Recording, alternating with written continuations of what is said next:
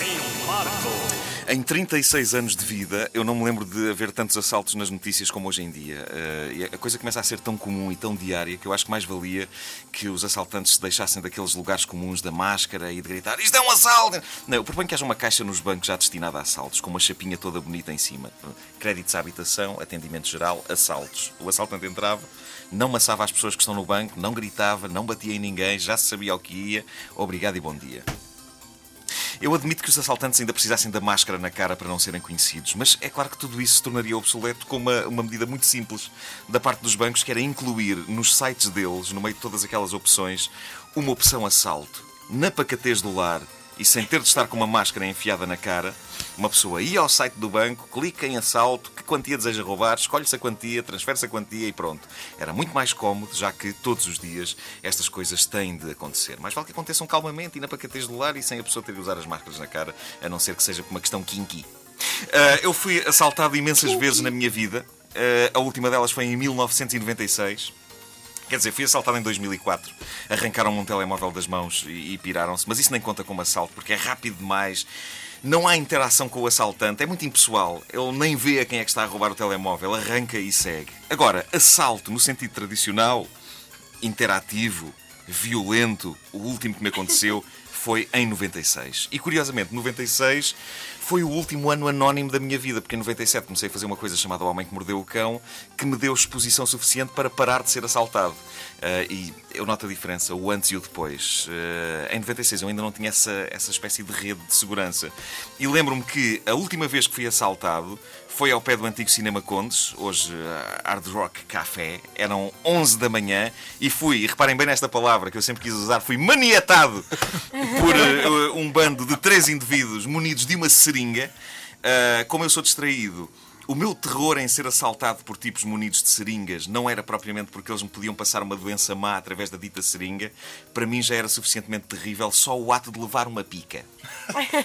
Só mais tarde é que me explicaram essa história das doenças, porque na altura só me lembro de dizer aos meliantes: A pica não! Pica não! Uh, em 96, a coisa, a coisa mais digna de nota que eu estava a fazer era escrever para o programa Ai os Homens. Não sei se vocês se lembram desse programa. Eu lembro. Uh, tudo para a piscina.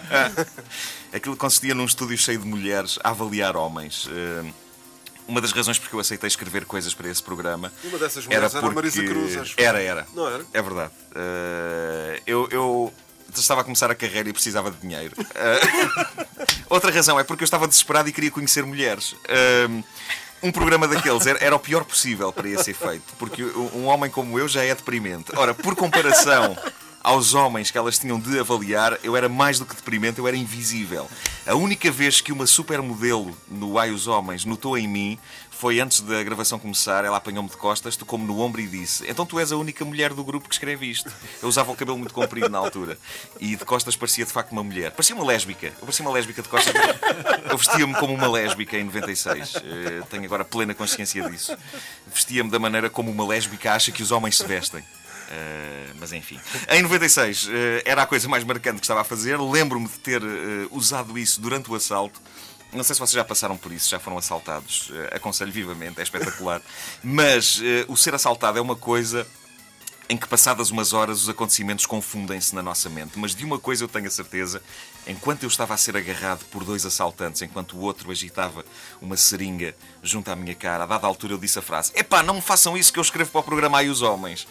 Eu disse isto, não adiantou rigorosamente nada, mas uh, saí daquela situação com um plano espetacular. Uh, eu disse aos tipos: Epá, para vos dar dinheiro eu tenho de o levantar. Para o levantar, tenho de ir ali ao multibanco. E um deles disse: Ok, eu vou contigo então ao multibanco. Uh, tive uma conversa muito interessante até chegar ao multibanco com o assaltante. Ele disse: Epá, vocês são muito violentos na vossa abordagem. Ele disse: Epá, mas se fôssemos mais educados, se calhar não nos ligavas. E eu disse: Pois possivelmente não. Uma conversa, conversa extremamente decente. Construtiva. Tendo em conta que uh, minutos antes eles estavam a querer espetar-me com uma seringa. Um, portanto, um deles veio comigo até ao multibanco. Epá, eu sabia que o multibanco ficava, reparem bem nisto, epá, uh, ficava ao pé de uma praça de táxis. E portanto antes de me chegar ao multibanco, eu disse ao assaltante, com um tremendo sangue frio, disse: Epá, olha, vai mesmo ter que ficar para outro dia porque estou cheio de pressa. E meti-me num táxi. Vai ser, ele ficou, ficou pendurado no passeio, ficou assim. Eu depois até fiquei com pena dele, tipo, epá, o gajo estava cheio de expectativas que ia Eu vou-lhe tirar o multibanco. Meti-me num táxi e pirei-me. Ainda por cima escrevias para aí os homens devias ganhar bem. Sim, sim.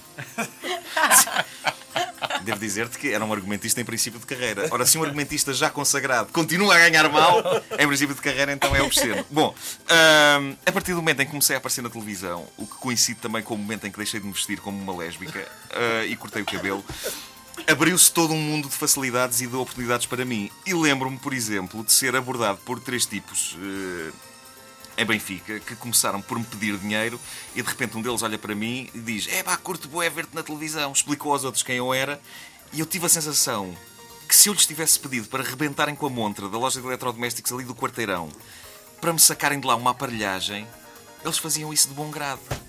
Infelizmente eu estava com pressa. Fica para a próxima. Não ouviram desde o início? Querem ouvir outra vez? Ouçam esta rubrica em podcast antena3.rtp.pt